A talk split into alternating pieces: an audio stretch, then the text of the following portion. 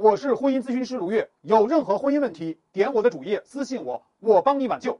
男人二家以后特别能演戏，我该怎么办？对戏精，其实就是孙悟空的那一招：见怪不怪，奇怪自败。第二步，啊，给他棒子，泼冷水。他如果演戏了半天，你依然去往前推进，他才能不演戏。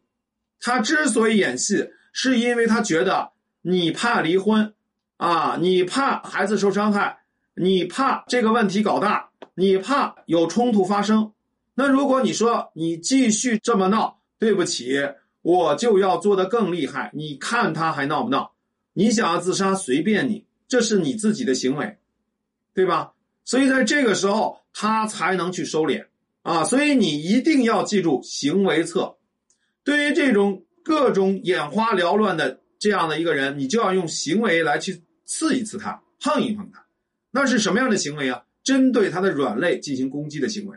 所以用行为策，不要跟他去纠缠。你就跟他说：“你如果想要自杀，那是你自己的事情啊。如果你想要闹，那我绝对饶不了你。